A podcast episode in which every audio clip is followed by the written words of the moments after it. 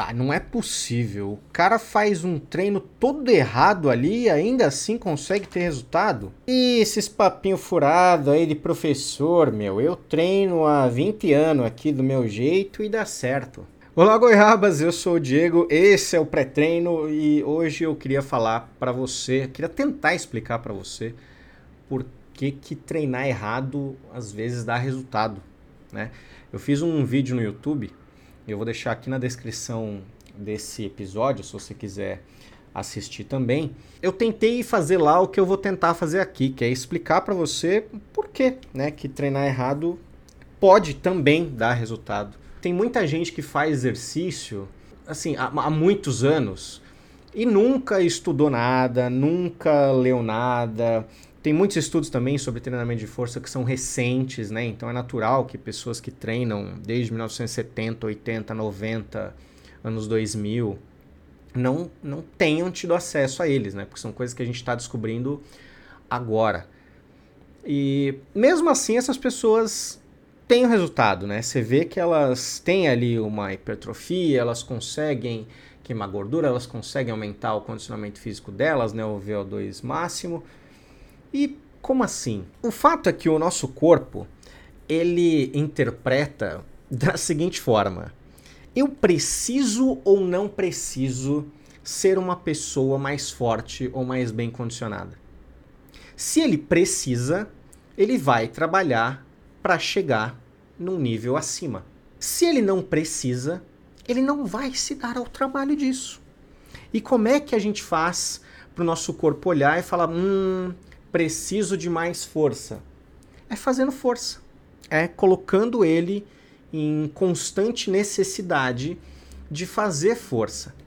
Então, pessoas que treinam musculação há muitos anos, né? Vou pegar aqui um, um exemplo clássico aqui, que é o Schwarzenegger. Você vê vídeo do Schwarzenegger treinando, você hoje, professor, em 2022, você facilmente chegaria ali na sala e corrigiria pelo menos uns 5, 6 movimentos dele e de outras pessoas que estivessem fazendo ali exercício, né? Por, por maior que os caras fossem, eles estavam fazendo ali certos movimentos que não estavam na melhor forma possível. E os caras tinham resultado. O ponto é, quando a gente vai estudando e vai entendendo melhor como aplicar princípios do treinamento físico, o que a gente está tentando fazer é otimizar resultado e diminuir chance de lesão. Então, fazer essas duas coisas. É como você consegue ter um resultado melhor, mais rápido, de uma maneira mais eficiente, sem que você se machuque, ou diminuindo ao máximo a chance de você se machucar. Antigamente, assim como tem bastante gente que, que já treinava, também tinha bastante gente que se machucava. Por quê? Porque as pessoas iam fazendo de um jeito mais empírico. Tem sempre alguém que gosta né, de fazer aquelas comparações ali. Ah, mas antigamente não tinha essas coisas aí de tênis com calçado confortável. A gente andava na rua com, com um sapato ali, tudo chapado, e dava tudo certo. E aí aquela visão romântica, nostálgica que não resiste a dois minutos de, de, de argumentação, né? Porque o que quer dar certo? Tem mais gente que se machucava naquela época do que hoje? Provavelmente tem.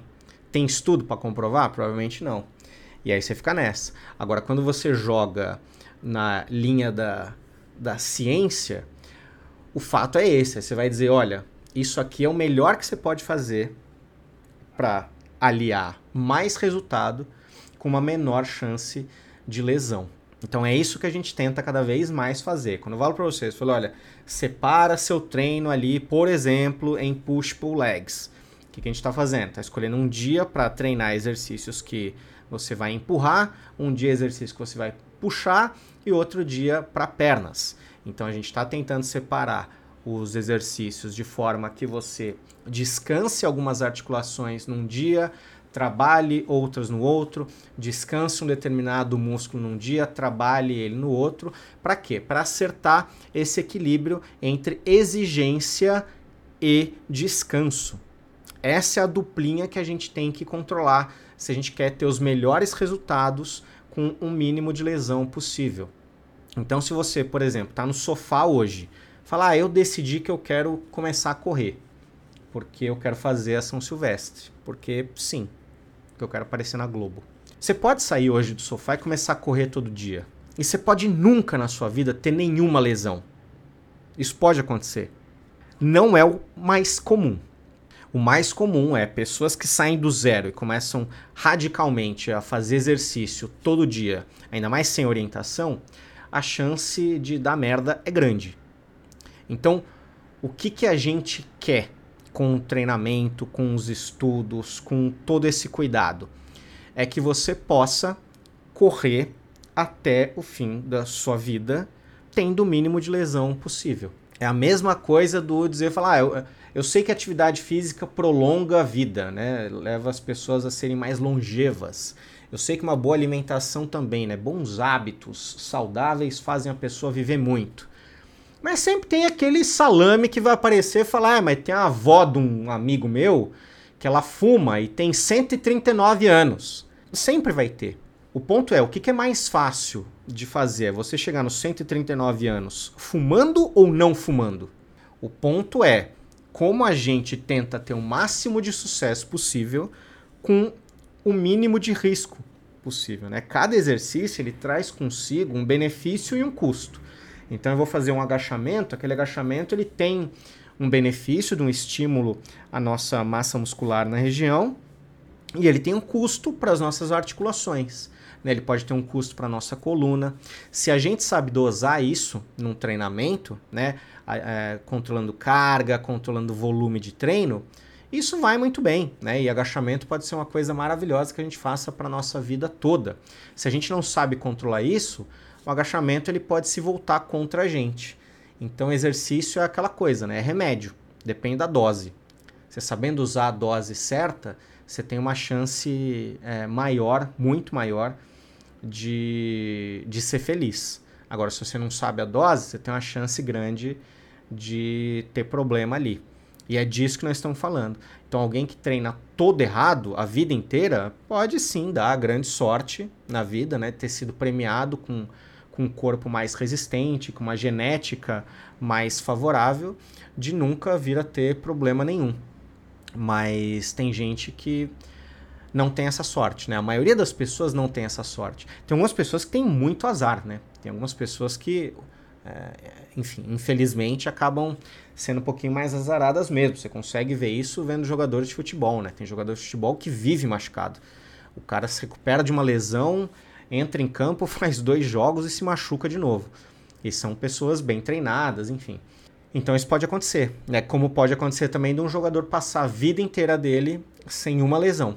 Então tem muito da nossa genética, tem muito dos nossos hábitos e o que a gente pode controlar nesses fatores são os nossos hábitos, né? Então a gente pode querer treinar o melhor possível, aliar o máximo possível de ciência com as nossas escolhas de treinamento, de alimentação, de descanso e aí contar com a boa vontade da nossa genética, né? Mas vocês vejam que também grandes fisiculturistas experientes e até que seguem é, treinamentos baseados em, em, ciência se machucam às vezes, né? Se lesionam.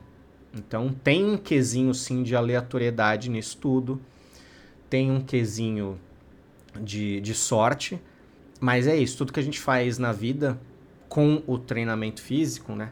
É tentar aliar um benefício maior com um custo menor tá? Mas sim, sempre vão ter os, os felizes sorteados na loteria da vida que vão treinar errado e continuar treinando errado e mesmo assim vão ter resultado e não vão parar no hospital. Né? A verdade é que Deus tem seus preferidos, tá bom? No final das contas, o que o corpo precisa é de um recado claro que ele cansou ali naquele treino. Então você consegue fazer um treino e mostrar para o corpo que ele cansou, é, simplesmente deitando no chão e fazendo o máximo de flexões de braço que você conseguir na vida, sabe? Ou agachando até sua perna não aguentar mais. Então, isso é aplicável em qualquer exercício. O lance é, quando você faz isso, você está aumentando sua chance de se machucar. Mas se você dá sorte de não se machucar, o corpo entendeu ali, né? Ele falou, pô, cansamos, hein? A gente cansou, então o que, que a gente tem que fazer? A gente tem que se preparar para num próximo momento que vier essa pancada toda, a gente estar preparado. E aí, se você se alimenta adequadamente, se você é, descansa adequadamente, o corpo vai fazer tudo isso que precisa. Agora, mesmo assim, tem gente também que dorme pouco, e aí o corpo pega aquelas pouquinhas horas e faz ali o que dá. Tem gente que come também um pouquinho mais errado, então a pessoa pega ali, o corpo pega ali uh, uh, os nutrientes que ele conseguiu encontrar nos alimentos e vai trabalhar ali para melhorar. O corpo ele não trabalha com um interruptor, né, de sim ou não. O corpo trabalha com coisinhas que vão acontecendo ali, é, jogar, vão sendo jogadas, né? Então apareceu ali um estímulo para um treino mais pesado. Então, pô, aquele ser humano daqui a pouco vai fazer outro treino desse, é melhor a gente ter aqui mais unidades motoras recrutadas no nosso músculo para poder dar conta disso. A gente é melhor pegar essas proteínas aqui que estão entrando, pegar os aminoácidos dela aqui e construir uma massa muscular aqui nessa região que o corpo precisou trabalhar nessa região, sabe? É melhor pegar esse descanso aqui e não ficar sonhando com qualquer coisa. Vamos trabalhar para regenerar o corpo, porque amanhã provavelmente esse maluco vai deitar no chão e fazer mais flexão de braço de novo. O corpo vai tentando sobreviver. Né? E essa tentativa de sobrevivência, tentativa de adaptação melhor ao meio que a gente é colocado ou se coloca, é que vai fazendo o corpo evoluir. Às vezes ele não vai conseguir fazer isso sem se machucar. Mas às vezes vai, né? E tem muito dessa aleatoriedade mesmo. Mas o princípio básico para ir evoluindo é assim, você vai cansar, né? Você cansou o corpo numa região, ele vai tentar aprimorar aquela região, né? Então você, ah, eu fiz um, o cara vai fazer o treino só de bíceps pro resto da vida potencialmente o músculo que ele vai é, conseguir fortalecer na vida vai ser só o bíceps mesmo, né? A bunda dele vai continuar mole, a perna dele vai continuar fininha. Você consegue ver isso em pessoas que a Daphne chama de casquinha de sorvete, né? Que é o ser humano que vai para academia e só treina da cintura para cima há 20 anos, né? Nunca treina perna. Então o cara fica com as pernas mais fininhas e o tronco mais largão.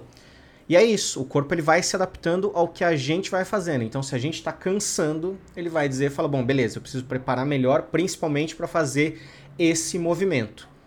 E aí, pode ser que você faça do, do jeito certo, que aí você vai ter uma chance menor de se machucar e conseguir evoluir por muitos anos.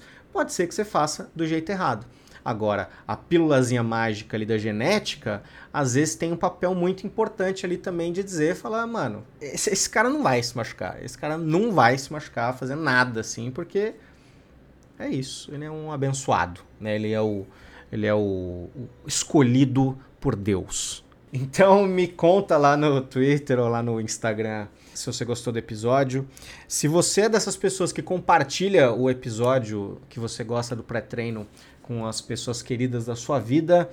Eu lhe devo um beijo e fico muito feliz em poder fazer esse conteúdo aqui para vocês e que você tenha um ótimo treino aí, tá bom? Um beijo.